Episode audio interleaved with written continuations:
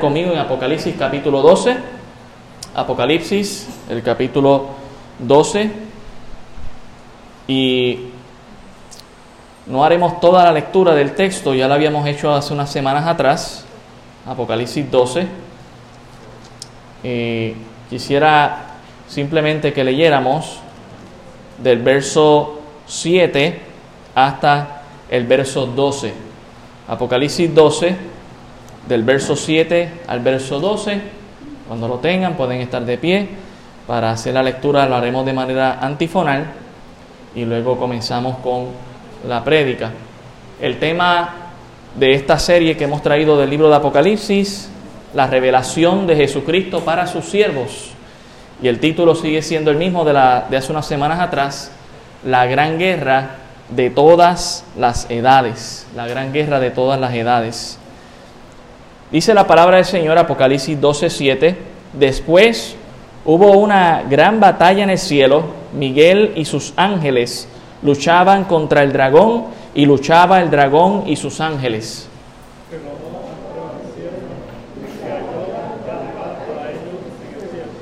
Y fue lanzado fuera el gran dragón, la serpiente antigua, que se llama Diablo y Satanás, el cual engaña al mundo entero. Fue arrojado a la tierra y sus ángeles fueron arrojados con él.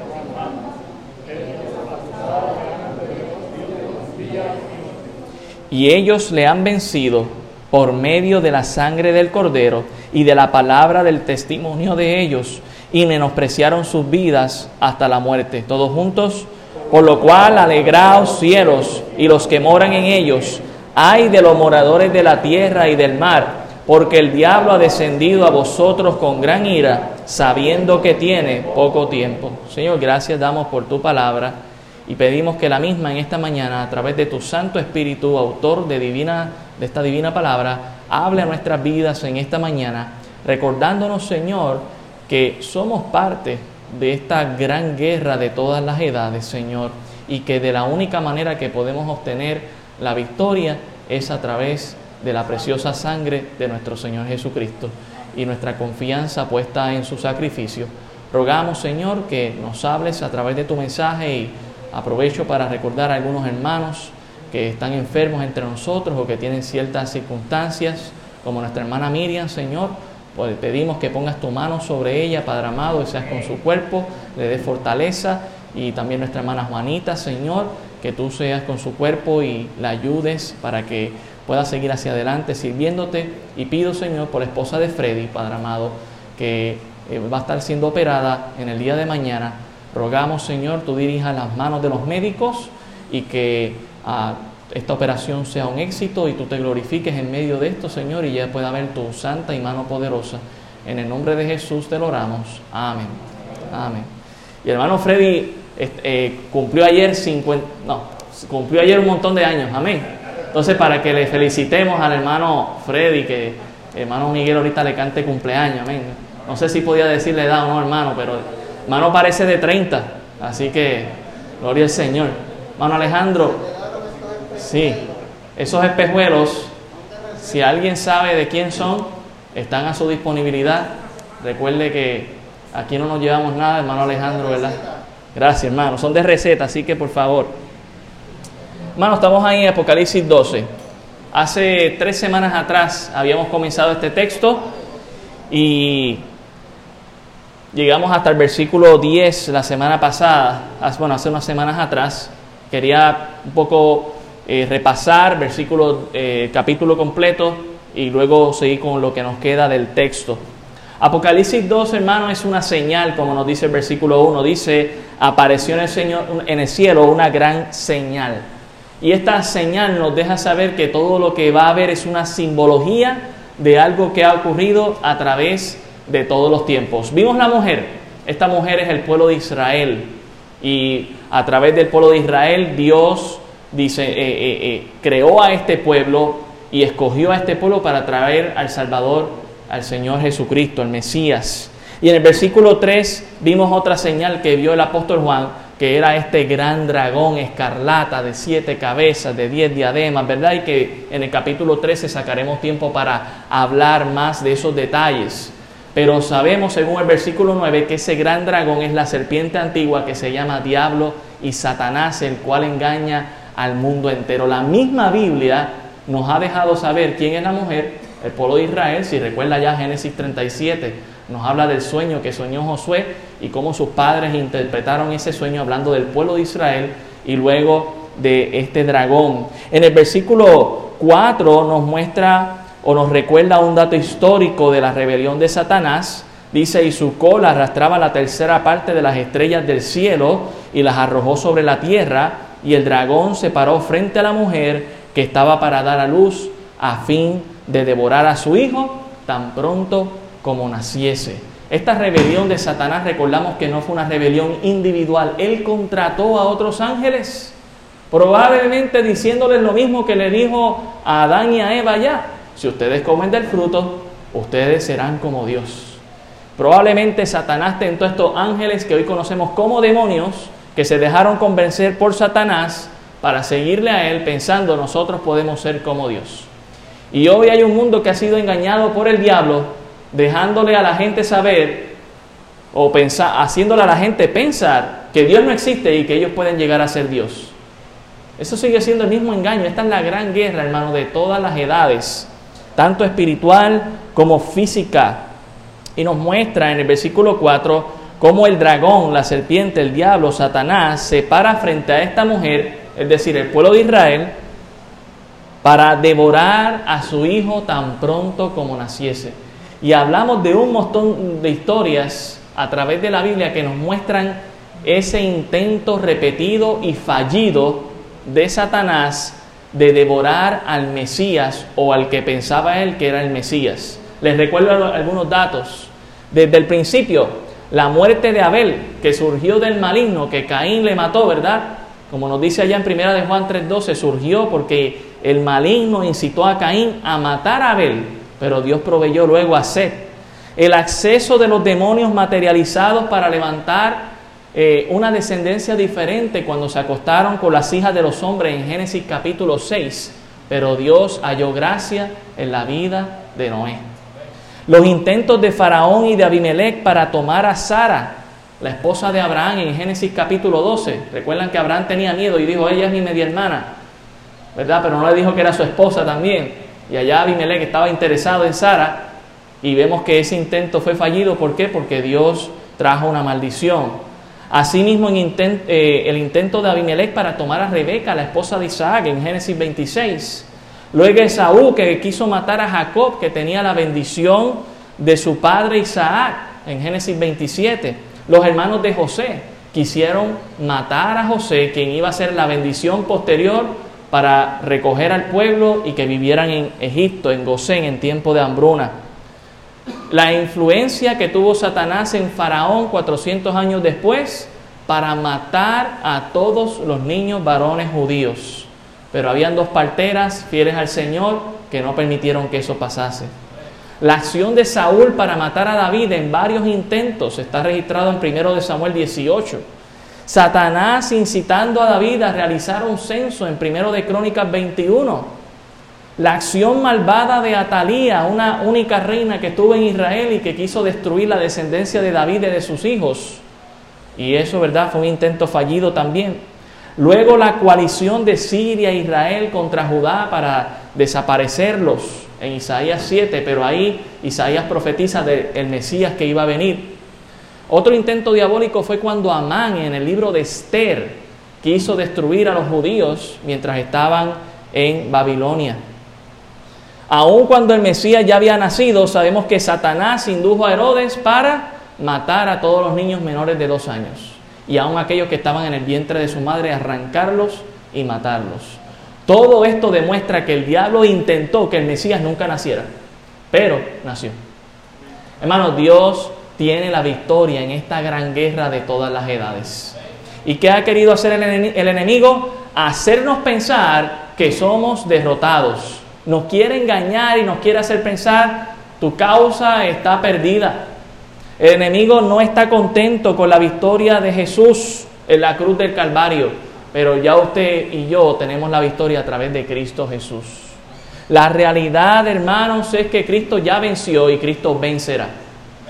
No hay vuelta atrás, todo está escrito, hecho está, como nos dice más adelante en el libro de Apocalipsis. Bueno sería recordarle a Satanás su futuro cuando Él nos quiera recordar nuestro pasado. Cuando Él piense que nos puede engañar diciéndonos de que, mira, tú eres un pecador, tú no mereces. Eh, yo, yo, yo, yo, quiero corregir algo. nosotros, hermanos, no merecemos nada. No merecemos pedirle nada a Dios. Pero ¿sabe qué? En su gracia Dios nos lo da. Y el enemigo quizás nos va a decir eso, es que tú no mereces ni el perdón de Dios. Mejor vive la vida loca. Tú no vas a ganar nada con Dios. Ese es el engaño de Satanás. Pero recuérdale a Satanás su futuro. Él está perdido. Él está perdido. Mire, eh, en este texto, luego el versículo 5, Juan sigue viendo esta señal y dice aquí, y ella dio a luz un hijo varón que regirá con vara de hierro a todas las naciones y su hijo fue arrebatado para Dios y para su trono. Sabemos que está hablando del Mesías. Sabemos que está hablando de Jesús, vivió conforme a las escrituras, cumplió con todo, desde el nacimiento, a los ocho días fue circuncidado, fue nombrado, y allá, ¿verdad? Luego, eh, cuando tiene 12 años, le vemos ya hablando con los doctores eh, en la ley, y luego en su ministerio vemos cómo desde el bautismo que él hizo, ¿verdad? Que Juan le bautizó y que el Espíritu Santo descendió y Dios dijo, este es mi Hijo amado en el cual tengo complacencia. Vemos cómo vivió una vida recta, confrontando el pecado, pero amando al pecador y dándole esperanza, dándole aliento, quitándole el engaño a la gente de que están perdidos sin Dios cuando Dios nos trae esperanza. Y luego sabemos que Él murió, pero resucitó y fue arrebatado, como nos dice aquí, para Dios y para su trono. Entonces, si yo le pregunto hoy, ¿dónde está Cristo, hermano? Cristo está en el trono de Dios. Dice el verso 6, y la mujer huyó al desierto, donde tiene lugar preparado por Dios para que allí la sustenten por 1260 días. No, perdemos de, perdamos de perspectiva que ya estamos en este punto de Apocalipsis 12 dentro de lo que se conoce la gran tribulación. Y entonces el pueblo de Israel está sufriendo persecución. Está sufriendo persecución. Y la lleva a un lugar difícil, un desierto. Y uno podría preguntarse, ya sabemos que 1260 días, si usted hace la suma, son tres años y medio. Uno podría preguntarse, ¿podrá Dios sustentar a su pueblo por tres años y medio? Y yo le contesto, ¿no se acuerda que Dios sustentó al pueblo de Israel por 40 años? ¿No se acuerda que Jesús eh, fue tentado en el desierto por 40 días y estuvo allí sirviendo y honrando al Señor? Hermano, claro que Dios puede sustentarnos en el desierto.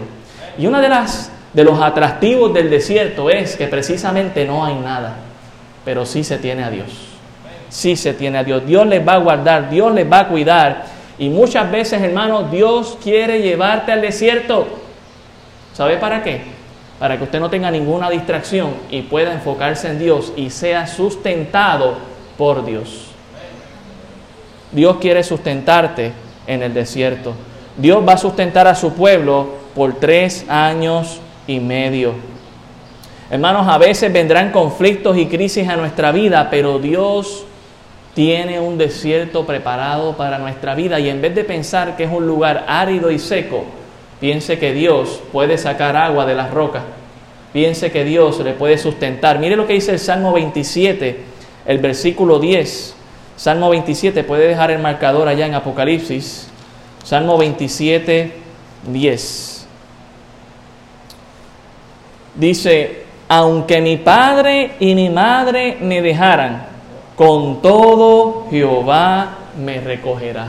El desierto puede ser un lugar solitario físicamente, pero Dios está con nosotros. Sabemos que Jesús está en su trono y uno podría pensar, bueno, pues Jesús está allá, no está acá. Pero no olvidemos que Jesús es Dios y Jesús es omnipresente. Por lo tanto, ¿en qué lugar puede estar? En todo lugar. Está en el trono y también está en tu corazón. Volvamos allá a Apocalipsis 12. Apocalipsis 12. Y note el versículo 7, del que estábamos leyendo en esta mañana. Después hubo una gran batalla en el cielo. ¿Después de qué? De este momento donde el pueblo de Israel es sustentada en el desierto. Hubo una gran batalla en el cielo. Miguel y sus ángeles luchaban contra el dragón y luchaba el dragón y sus ángeles. Esta lucha es una lucha que se viene dando y la hemos explicado por todas las edades, en el momento en que Satanás se rebeló, los ángeles también, y el, ser humano se rebeló contra Dios, esta lucha se ha dado. Pero aquí nos menciona de una última lucha que habrá en el cielo. Yo quiero recordarle algo, aunque hay luchas en el cielo como esta que está registrada aquí, que será en el futuro, aún así la voluntad de Dios se hace en el cielo. Jesús lo dijo en la oración cuando le enseñó a sus discípulos a orar. Él les dijo, Padre nuestro que estás en los cielos, santificado sea tu nombre, hágase tu voluntad, así como en el cielo, que se haga en la tierra. Donde único no se hace la voluntad de Dios es en esta tierra, hermano. Dios ha revelado la voluntad de Dios para el ser humano. No matarás, no hurtarás, no robarás, adorarás a Dios sobre toda cosa.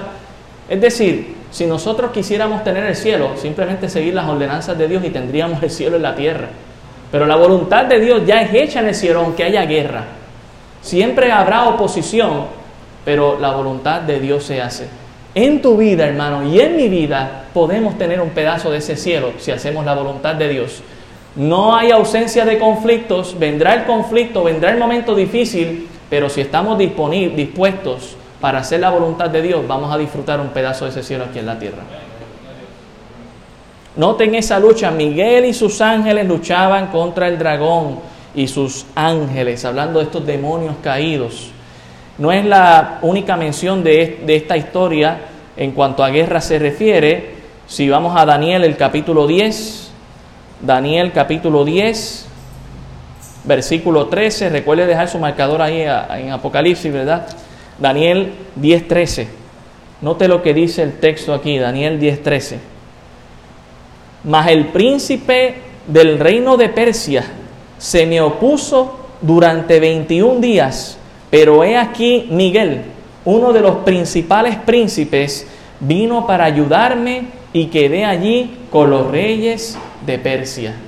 Y usted puede seguir más adelante y él va a hablar también del príncipe de Grecia. Pero esto eh, es en cuanto a una oración que Daniel había elevado a Dios y Daniel estaba un poco. Estaba preocupado. Mire el versículo 12. Entonces me dijo Daniel, no temas, porque desde el primer día que dispusiste tu corazón a entender y a humillarte en la presencia de tu Dios, fueron oídas tus palabras. Lo dije hace tres semanas atrás, pero es bueno que lo recordemos. Cuando usted ora a Dios, esa oración llega inmediatamente si usted confesó pecado, si usted está bien con Dios, si usted ora a Dios y usted hijo de Dios, por supuesto, esa oración llega inmediatamente. Ahora, la contestación puede envolver una guerra espiritual como la que estamos viendo aquí. Y tenga en consideración que no es que Dios no la haya escuchado, es que la respuesta puede estar demorando por intervención del enemigo que no quiere que se escuche esa respuesta. Pero ¿qué fue lo que le dijo el ángel? Desde que oraste hace 21 días yo había escuchado esa oración. Dios había escuchado esa oración. Entonces no pierda de perspectiva cuando usted está orando a Dios que ya Dios la ha escuchado, hermano. Amén. El enemigo quiere que tú pienses que Dios no te ha escuchado, pero Dios sí ya te escuchó. Judas versículo 9, el libro antes de Apocalipsis. Judas 9. Gloria a Dios por el pajarito que está cantando. Qué bendición. Judas 9 dice, pero cuando el arcángel Miguel contendía con el diablo, disputando con él por el cuerpo de Moisés, no, hace, no se atrevió a proferir juicio de maldición contra él, sino dijo, el Señor te reprenda. Dos cosas que quiero que note el texto anterior, el que estábamos viendo en Apocalipsis, en Daniel y en Judas. Es Miguel siempre está peleando con el diablo. Ni Dios pelea con el diablo. ¿ok? Dios no, no necesita pelear con el diablo. Dios envía a Miguel a pelear contra el diablo. Y Miguel siempre está ganando. ¿Por qué? Porque tiene a Dios de su lado. Entonces note algo interesante aquí, están peleando por el cuerpo de Moisés, Miguel y el diablo. El diablo tendría sus propósitos, gracias a Dios no los tuvo, pero tendría sus propósitos para querer tener el cuerpo de Moisés. Muchos han pensado que si lo obtenía, pues se lo llevaba allí a los, a los israelitas y los israelitas iban a empezar a adorarlo, este, por ser una figura, ¿verdad?, muy honrada entre el pueblo de Israel. Pero note que este ángel, aún teniendo toda la fuerza que Dios le ha dado, Note cómo él venció al enemigo. Alzó su espada contra el diablo, luchó contra él de una manera que le venció. No, dice aquí que lo único que hizo fue, ni tan siquiera dio un juicio de maldición. No le dijo al diablo, te maldigo. No, ¿qué le dijo? El Señor te reprenda. Y yo quiero recordarle a usted que usted y yo somos parte de esa guerra espiritual que se está dando por todas las edades y tenemos la misma herramienta que tiene este ángel. Al diablo le podemos decir, el Señor te reprenda.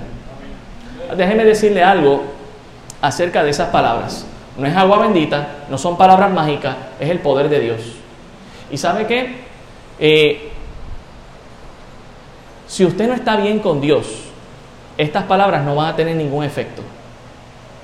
Porque o usted está, si usted como creyente está en la dirección de Dios, usted tarde o temprano se va a encontrar con el enemigo de frente porque quiere cambiar esa dirección.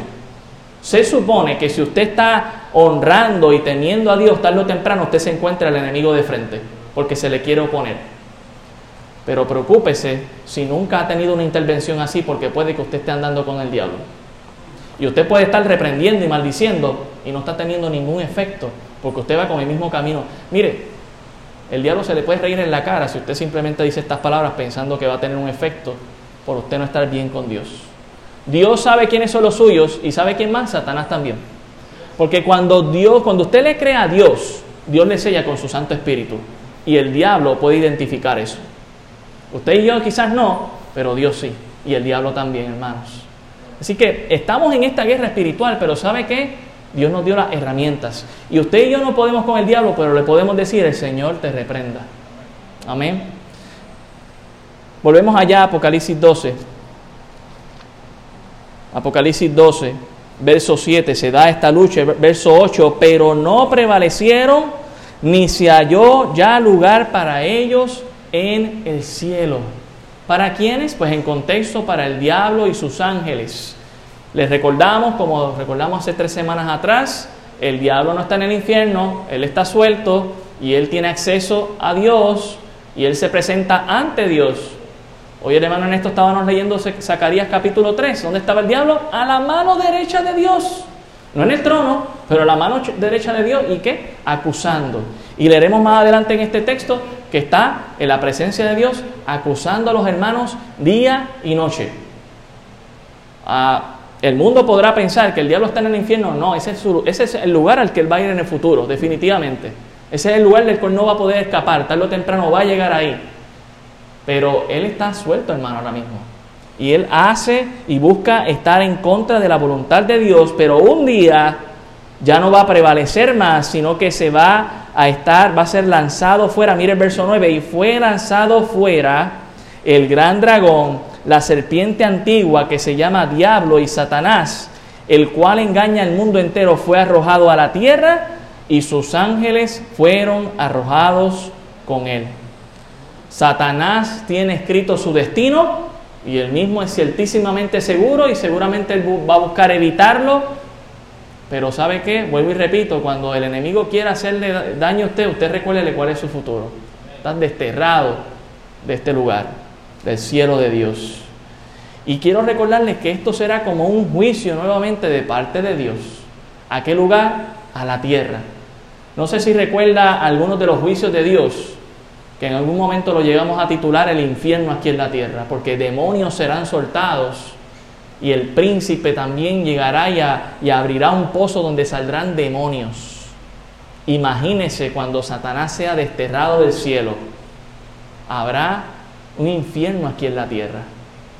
¿Sabe que hermanos? Cada vez que la gente, y esto, esto es lo que quizás la gente no entiende, cuando no hacemos la voluntad de Dios, eso es lo que sufrimos, o eso es, mejor dicho, lo que vivimos, un infierno en la tierra. ¿Sabe para qué Dios nos creó? Para tener un cielo aquí en la tierra, para que vivamos y glorifiquemos su nombre, para que exaltemos al Señor y para que también gocemos de esta vida que Él nos ha dado y demos testimonios a otros. Pero cuando no hacemos la voluntad de Dios es lo que se experimenta. Mire el verso 10, Apocalipsis 12. Entonces oí una gran voz en el cielo que decía, ahora ha venido la salvación, el poder y el reino de nuestro Dios y la autoridad de su Cristo, porque ha sido lanzado fuera el acusador de nuestros hermanos, el que los acusaba delante de nuestro Dios día y noche. Día y noche. Hermano, quiero recordarle que muchas de esas acusaciones que Satanás hace delante de Dios, de nuestra parte, son ciertas. Le fallamos a Dios, somos infiel contra Dios, hacemos cosas que no le agradan al Señor, pecamos muchas veces, pero ¿sabe qué? Tenemos a Jesucristo por abogado nuestro. Y usted puede ir y confesar su pecado y arrepentirse. ¿Y sabe qué hace Dios? Le limpia. ¿Y sabe qué hace Dios? Lo vimos en Zacarías. Dios, Jesús dice, el Señor te reprenda, Satanás. Ya a esta persona le quitamos sus vestidos viles, le vamos a poner ropa de gala. Porque cuando Jesús pagó la deuda en la cruz del Calvario, ya quedó consumada la historia de la humanidad, hermanos. Podemos poner nuestra confianza en el Señor. Como dice el apóstol Pablo allá en Romanos capítulo 8, si me acompaña allá, Romanos 8, un pasaje de, de victoria que debemos recordar para el creyente. Romanos 8, versículo 31. Dice así, ¿qué pues diremos a esto? Si Dios es por nosotros, ¿quién contra nosotros? El que no escatimó ni a su propio Hijo, sino que lo entregó por todos nosotros, ¿cómo no nos dará también con Él todas las cosas? ¿Quién acusará a los escogidos de Dios? Bueno, el diablo lo está intentando, pero ¿qué dice? Dios es el que justifica.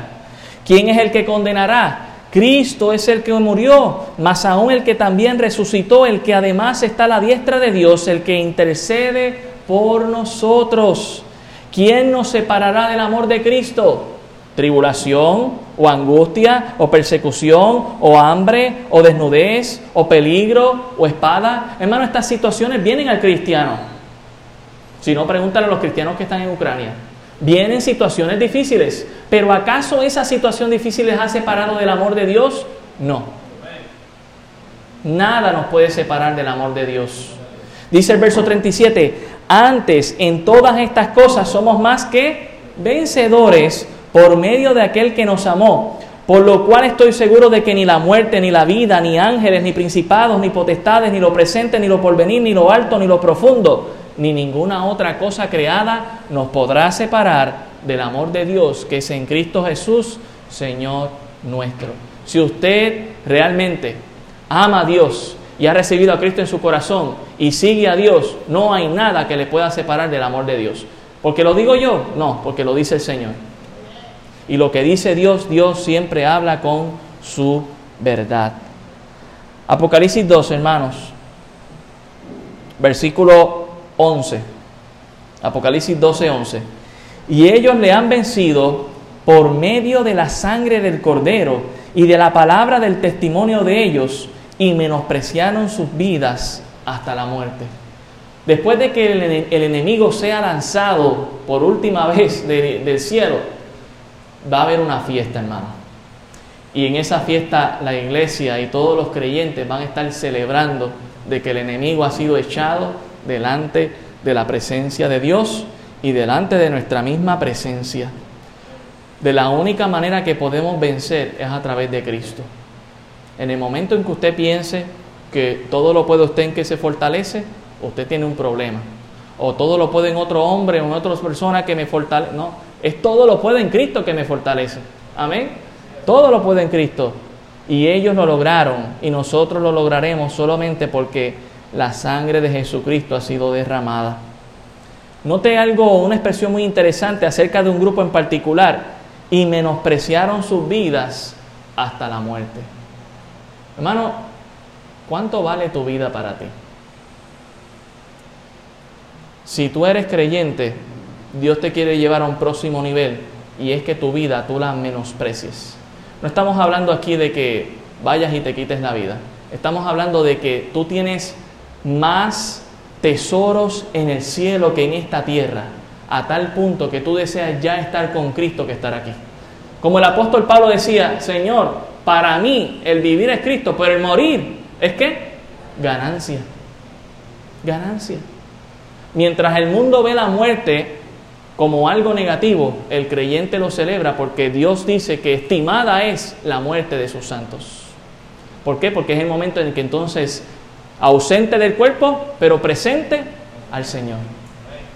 La visión nuestra cambia, hermano, y por eso muchas personas van a llegar a menospreciar sus vidas hasta la muerte, porque quieren estar con Cristo. Mire, mire el verso 12. Por lo cual alegraos cielos y los que moran en ellos. Ay de los moradores de la tierra y del mar, porque el diablo ha descendido a vosotros con gran ira, sabiendo que tiene poco tiempo. Yo te hago una pregunta, ¿dónde está tu corazón? Porque Jesús dice, donde estén, donde vuestros tesoros, allí estará vuestro corazón. ¿Dónde están tus tesoros? Hay, hay cristianos, yo no voy a hablar de los impíos, hay cristianos que viven su vida y que toman decisiones en su vida como si fueran a vivir aquí por la eternidad. Y este, no es, este lugar, hermano, Dios lo va a destruir. Estabas pendiente a una herencia, Dios va a destruir esa herencia. Digo, Dios te la puede proveer por un tiempo, pero será algo temporal. Dios tiene una herencia para ti eterna. Y entre lo bueno y lo mejor, aprendí con el Señor a escoger lo mejor. A veces la tierra tiene muchas cosas buenas que ofrecernos, ofrecernos pero Dios tiene lo mejor para darnos. Escoja a Dios. ¿Sabe por qué? Porque usted puede notar el contraste, el contraste aquí es sumamente interesante. Mientras en el cielo hay fiesta, en la tierra están preocupados porque el diablo va a ir ahora ya a hacer de las suyas. Va a concentrar todo ese ataque que tenía concentrado. Él estaba dividido y está dividido hasta el día de hoy, atacando en la tierra y atacando en el cielo, buscando acusar a los creyentes delante de Dios. Pero cuando esa, esa, esa parte de él acabe, va a concentrar todo su ataque aquí en la tierra. Y ahí es cuando sale el anticristo, Apocalipsis 13. Vemos el orden cronológico aquí en esto. Así que por eso este ángel hace esta lamentación, hay de los moradores de la tierra, mientras los que están en el cielo están gozando, gozando. Mire el versículo 13. Y cuando vio el dragón que había sido arrojado a la tierra, es decir, Satanás, persiguió a la mujer que había dado a luz al hijo varón. Ya sabemos que esa mujer es el pueblo de Israel.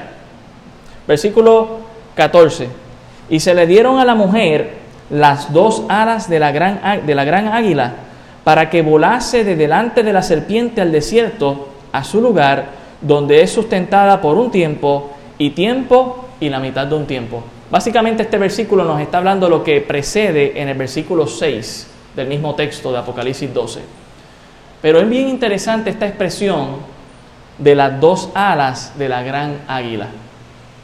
Mucha gente que ha tenido muchas interpretaciones acerca de esto ya usted me conoce, a mí me gusta que la misma Biblia hable y nos diga qué significa esto. Entonces, vamos a algunos textos que nos los va a explicar. Éxodo capítulo 19. Recuerde que Satanás será desterrado y entonces nos dice el texto que él va a empezar a perseguir al pueblo de Israel. Éxodo 19, 4.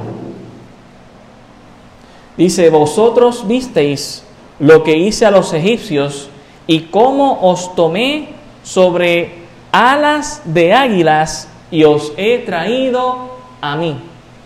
Si usted recuerda, Israel estuvo durante 400 años de cautiverio allá en Egipto y Dios llamó a Moisés y Dios usó poderosamente a este hombre y a Aarón para traer las diez plagas de parte de Dios para mostrar el poder de Dios y liberar al pueblo de Israel y ver cómo ellos salieron con las prendas de los egipcios y con el oro de ellos y cruzaron el mar rojo. ¿Hay algún águila ahí? No, pero es una expresión de cómo Dios con agilidad, con velocidad, de una manera milagrosa y salvadora, Dios libró a su pueblo. Esta no es la única vez que aparece esta expresión, Deuteronomio 32, Deuteronomio 32, Algunas personas han interpretado que esto es Estados Unidos porque está el escudo ahí del águila y ese es el gran águila. No, hermano, es Dios. Deuteronomio 32, 11. Deuteronomio 32, 11 dice, como el águila que excita su nidada, revolotea sobre sus pollos, extiende sus alas, los toma, los lleva sobre sus plumas, Jehová solo le guió y con él no hubo Dios extraño. Dios es ese gran, esa gran águila, por decirlo de alguna manera. De hecho, el Salmo 91, si vamos al Salmo 91, nos hace también esa expresión de Dios. Y por favor, no es que Dios sea un animal, es simplemente expresando algunas características particulares del animal para que podamos entender a Dios. Salmo 91, mire el verso 1. El que habita al abrigo del Altísimo morará bajo la sombra del Omnipotente. Diré yo a Jehová, esperanza mía y castillo mío, mi Dios en quien confiaré. Él te librará del lazo del cazador, de la peste destructora. ¿Qué dice el verso 4? Con sus plumas te cubrirá y debajo de sus alas estará seguro, escudo y adarga es su verdad. Dios no tiene alas, Dios no tiene plumas, pero es una expresión que Dios hace para que entendamos su cuidado. Mire, estos textos nos muestran que las dos alas de la gran águila han adquirido fama. A través de la historia, cómo Dios ha protegido a su pueblo Israel y también a nosotros que creemos en Él. ¿Ha usted experimentado el cuidado de Dios? Que usted pueda decir, Dios me ha cuidado, Dios me ha guardado. Y eso es de lo que usted está consciente. Porque hay cosas de las que no estamos conscientes donde Dios también nos libra. ¿Sabe cuántas cosas Dios nos habrá librado y nos enteraremos cuando estemos allá en su presencia. Mira, yo te libre de esto, yo te libre de aquello. Tú ni cuenta te diste, pero yo estuve ahí. Hermano, las dos alas de la gran águila es una expresión para decir que Dios de una manera milagrosa nuevamente va a cuidar del pueblo de Israel durante el tiempo de la tribulación. Recuerde, no está la iglesia ahí, ya Dios la, se la arrebató, pero hay, creyen, hay personas que están empezando a creer por los juicios que Dios está enviando aquí en la tierra y el pueblo de Israel todavía sigue vigente aquí y Dios les va a librar aun cuando el enemigo venga con todos sus planes. ¿De qué manera lo hará? Podemos tener una idea a través de la historia cómo lo ha hecho. Si Dios les permitió al pueblo de Israel experimentar estas diez plagas y ni tan siquiera eh, sufrirlas, sino ver cómo otros las sufrían, el pueblo de los egipcios, y les permitió cruzar el mar rojo en seco y ver cómo inundó luego Dios a los egipcios, pues sabemos que Dios puede hacer cualquier cosa, hermano, cualquier cosa para librar a su pueblo. Apocalipsis 12, 15 dice, y la serpiente, hablando del diablo, arrojó de su boca tras la mujer agua como un río para que fuese arrastrada por el río. Noten la verdad, eh, esta serpiente entonces como si fuese la imagen de un leviatán tirando agua, un dragón de agua, al estar tirando agua. Pero es una expresión también, si vamos a Jeremías 46, notaremos que también podemos ver a qué se refiere de que la serpiente saque agua de su boca. Jeremías 46, 7. ¿Están conmigo, hermano? Amén. Juan, eh, perdón, Jeremías 46, verso 7. Dice, ¿quién es este que sube como río y cuyas aguas se mueven como ríos? Egipto, como un río se ensancha y las aguas se mueven como ríos.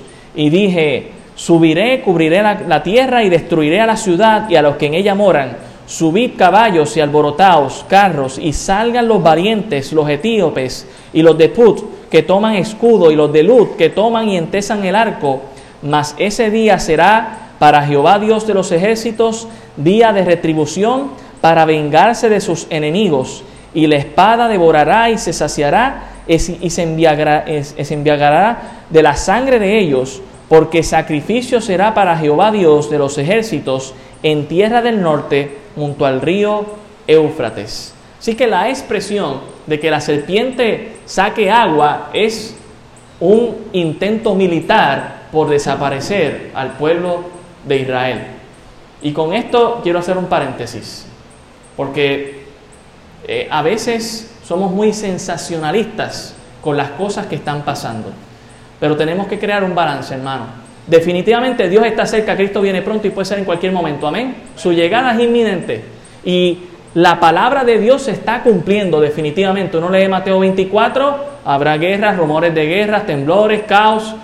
Pero puede ser que después de esto que está pasando en nuestros días venga un periodo como de tranquilidad, de paz y uno diga, ah, pues mira, es cierto, Cristo no vino y tanta cosa que los cristianos estaban diciendo.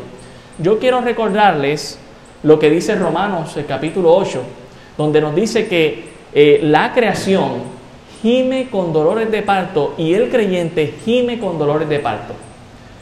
¿Saben cuándo empiezan las contracciones de una mujer que está embarazada o los dolores de parto? Empiezan ya los dos, tres meses, con la primera patadita que el bebé lanza. Y esas contracciones siguen incrementando, incrementando, incrementando hasta que las contracciones, el doctor dice, bueno, pues me llamas o vienes al hospital cuando esas contracciones estén entre cada dos a tres minutitos. Ahí es cuando vienes. Hermanos, tenemos que tener en perspectiva que todas estas cosas a través de las edades se han ido repitiendo. Guerra, rumores de guerra, terremotos y todos estos juicios. Y que lo único que va a pasar es que cada vez van a incrementar más y más. So, tengamos dos cosas en perspectiva. La palabra de Dios se está cumpliendo aún en nuestros días. Cristo puede llegar en cualquier momento. Puede que venga de momento un periodo de paz y digamos, ah, pero ya Cristo no venía en nuestros días. Y puede que luego de un periodo de aparente paz, las cosas se pongan peor todavía, más terremotos, más guerra, más rumores de guerra. Lo que quiero que usted entienda es que cada vez se va a multiplicar más lo que está pasando. Ahora, ¿podríamos decir que es en nuestro tiempo? Sí. Podríamos decir que es en nuestro tiempo, pero recuerde, nadie sabe el día ni la hora. Simplemente lo que tenemos que estar es consciente, Señor, gracias porque me estás dejando ver que es, tu palabra es real, que se está cumpliendo. De la misma manera que una mujer no puede saber exactamente cuándo va a dar a luz, aunque te dicen la fecha, pues de la misma manera a nosotros, los creyentes, podemos tener una idea, las cosas están poniéndose peor, las cosas se están cumpliendo. Simplemente, hermano, usted y yo sigamos fieles y firmes al Señor, que nos vamos con Cristo pronto. Amén. Mire Salmo 93, cierro paréntesis. Salmo 93, versículo 2. Salmo 93, verso 2. Esto hablando de la expresión de las aguas que salen de la boca de la serpiente, para que noten que no es la primera vez que se menciona. Salmo 93, versículo 2. Firme es tu trono desde entonces, tú eres eternamente Alzaron los ríos, oh Jehová, los ríos alzaron su sonido, alzaron los ríos sus ondas. Jehová en las alturas es más poderoso que el estruendo de las muchas aguas, más que las recias ondas del mar. Y si usted nota, la expresión que está diciendo aquí es, aunque la gente ha venido con todos sus ejércitos como un río que se va a llevar todo enredado, Dios es más poderoso. Y precisamente eso es lo que vemos en el libro de Apocalipsis, en el capítulo 12, en esta señal donde Dios, aunque Satanás va a intentar de una manera militar eh, desaparecer al pueblo de Israel, Dios con las alas de la gran águila, es decir, de una manera milagrosa y asombrosa, va a librar a su pueblo Israel. Y sabe que hermano, en la gran batalla de las edades, muchas veces tenemos conflictos con los demonios, con el diablo, con el mundo. Pero si nosotros confiamos y le creemos a Dios, aunque el enemigo nos quiera hacer ver que estamos derrotados, sabemos que estamos en victoria con Cristo y Dios hará el milagro que tenga que hacer para mostrar su poder y su gloria, si nosotros le creemos al Señor. Y Dios lo seguirá haciendo como lo vemos aquí. Apocalipsis 12, 16. Pero la tierra ayudó a la mujer, pues la tierra abrió su boca y tragó el río que el dragón había echado de su boca. Y usted sabe en la escritura que no es la primera vez, no sería la primera vez donde Dios permita que la tierra se abra y gente caiga. Allá cuando Coré se rebeló contra Moisés, Moisés dijo, bueno, pues vamos a hacer algo, ponte los tuyos allí, yo pongo los míos aquí, donde Dios pase juicio, vamos a ver quién, quién realmente Dios ha llamado. Y se abrió la tierra allá donde estaba Coré y se los tragó a todos ellos. Así que ciertamente no será la primera vez que Dios pase este tipo de juicio sobre aquellos que persiguen a Israel. Recordemos que Dios está aquí cumpliendo una, una promesa de Génesis que Dios le hizo a Abraham. Bendeciré a los que te bendijeren y maldeciré a los que te maldijeren. Pobres de aquellos que siguen intentando desaparecer o hacerle la vida de cuadritos al pueblo de Israel, porque Dios tiene su bendición allí. Eh, eh, un profeta, eh, un rey, el rey de Moab, en un momento dado contrató al profeta Balaam para maldecir al pueblo. Terminó bendiciéndolo, no podía maldecirlo, porque la bendición de Dios no puede ser revocada. De igual manera, hermano, cuando Dios le salva, la salvación no es revocada, la bendición no es revocada. Dios se la da y nadie se la puede arrebatar. Cuando Dios nos sella, somos su propiedad, somos su pertenencia y lo que tenemos que hacer es seguirle y servirle fiel al Señor. Terminamos en el verso 17, hermanos. ¿Cuántos dicen amén? Amén. Entonces el dragón se llenó de ira contra la mujer y se fue a hacer guerra contra el resto de la descendencia de ella, los que guardan los mandamientos de Dios y tienen el testimonio de Jesucristo. Satanás es lanzado del cielo y una vez es lanzado enfoca su ataque al pueblo de Israel. Ese plan es frustrado, todo el ejército que lo usó es tragado por la tierra, no sabemos cómo, Dios lo va a hacer, pero Dios lo va a hacer. Y Dios va a guardar y cuidar de su pueblo. ¿Y sabe qué va a hacer entonces Satanás frustrado? Va a atacar al resto de la descendencia del pueblo de Israel. Y es bien interesante cómo Juan define el resto de la descendencia del pueblo de Israel. Porque nos dice aquí, los que guardan los mandamientos de Dios y tienen el testimonio de Jesucristo. Quiero recordarles que durante el tiempo del periodo de la tribulación, aunque ya la iglesia ha sido arrebatada, hay gente creyendo, hay gente siendo salva, que no son judíos, que son gentiles y que siguen al Señor y que van a estar dispuestos a dar su vida y que el enemigo va a ir a hacer guerra contra ellos. Pero ¿sabe qué? A esta descendencia a la que está hablando son hijos también de Israel. ¿Por qué? Porque Dios le dijo a Abraham en Génesis, en ti serán benditas todas las naciones de la tierra. No sé si recuerda la expresión que Jesús dijo cuando uh, Saqueo se convirtió. Cuando Saqueo se convirtió, Jesús dijo, hoy ha venido a nosotros un hijo de Israel, un hijo de Abraham, porque todo aquel que cree al Señor es hijo de Abraham. Y en Romanos capítulo 4 el apóstol Pablo dice, que el que es judío no es judío exteriormente, sino interiormente, porque ha sido circuncidado en el corazón, no en su prepucio. Por lo tanto, todo aquel que cree en el Señor es parte del pueblo de Dios. Sabemos que Dios tiene un plan con el pueblo de Israel, Dios tiene un plan con la iglesia, pero Dios va a seguir salvando y todos aquellos que siguen los mandamientos de Dios y tienen el testimonio de Jesucristo son parte de esa descendencia. Como diría el apóstol Pablo, son parte de ese ramo injertado en el olivo. Así que ciertamente Dios seguirá salvando durante el tiempo de la tribulación. Sí sabemos que será más difícil, sí sabemos que no será cosa fácil y que muchos de ellos van a perder su vida por causa de Cristo. Pero qué bendición que todos los planes que el enemigo tiene en contra de la iglesia, del pueblo de Israel y de estos creyentes aún en ese momento, Dios los va a destruir esos planes porque Él tiene la victoria. Hermano, en la gran batalla de las edades, ¿está usted consciente de que usted está siendo parte de esa guerra? Hermanos, ahora mismo esa guerra se está librando aquí, mientras usted escucha la predicación o no la escucha. Porque como dice la parábola, el Señor Jesucristo habló de la palabra del sembrador. El sembrador salió a sembrar y una parte cayó en, espino, en, el camino y la que cayó en el, en el camino vinieron las aves y se la llevaron. Y luego Él les interpreta cuál es esa ave, el diablo. El diablo no quiere que usted piense que está en victoria. El diablo no quiere que usted venga de derrota a victoria cuando, cuando conoce a Cristo como su Salvador. Pero Dios te dice hoy, ven a mí, yo te quiero salvar, ven a mí, yo te quiero dar la victoria. Tú que estás en esta mañana escuchando y que dices, yo estoy pensando si tomo una decisión o no por Cristo, esa guerra se está librando, pero Cristo dice, yo te perdono, yo te limpio y yo te pongo ropas nuevas. Y no solamente eso, te doy mi herencia, que es el cielo. ¿Cuánto cuesta? Gratis. El enemigo te quiere decir, no, eso tú no lo puedes lograr, no, tú no te lo mereces, no, tú no. Pero ya Dios dijo, consumado es. Cristo murió en la cruz con sus manos abiertas para recibirte a ti.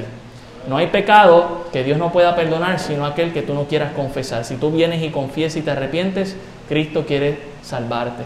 Esa guerra se está librando en tu vida para que el enemigo que no quiere que tú seas salvo y Dios que quiere que tú vengas a Él y te arrepientas y disfrutes de una vida nueva en Él. ¿Qué vas a hacer en esta mañana? Yo te animo a que tomes de la oferta que Dios te da para que seas salvo en Él. Padre, gracias te damos por tu palabra, porque la gran guerra de las edades, ya tú, Señor, la, la obtuviste en victoria. Y aunque ciertamente hay algunos aspectos del futuro que se tienen que dar, sabemos, Señor, que tú has vencido y que tú nos has prometido, Señor, vencer. Ayúdanos a poner nuestra confianza en ti, mi Señor, en esta mañana. Que si hay alguien que todavía no, no te ha recibido, que hoy pueda ser día de salvación. Que hoy venga de, de derrota a victoria en Cristo Jesús. Rogamos y reprendemos al diablo en el nombre de Jesús, pidiendo que no haya ningún obstáculo en el presente, sino que todo aquel que necesite de Cristo hoy sea día de salvación. Te lo pedimos en el nombre de Jesús. Amén. Yo pido que sigan con sus cabezas bajas y ojos cerrados.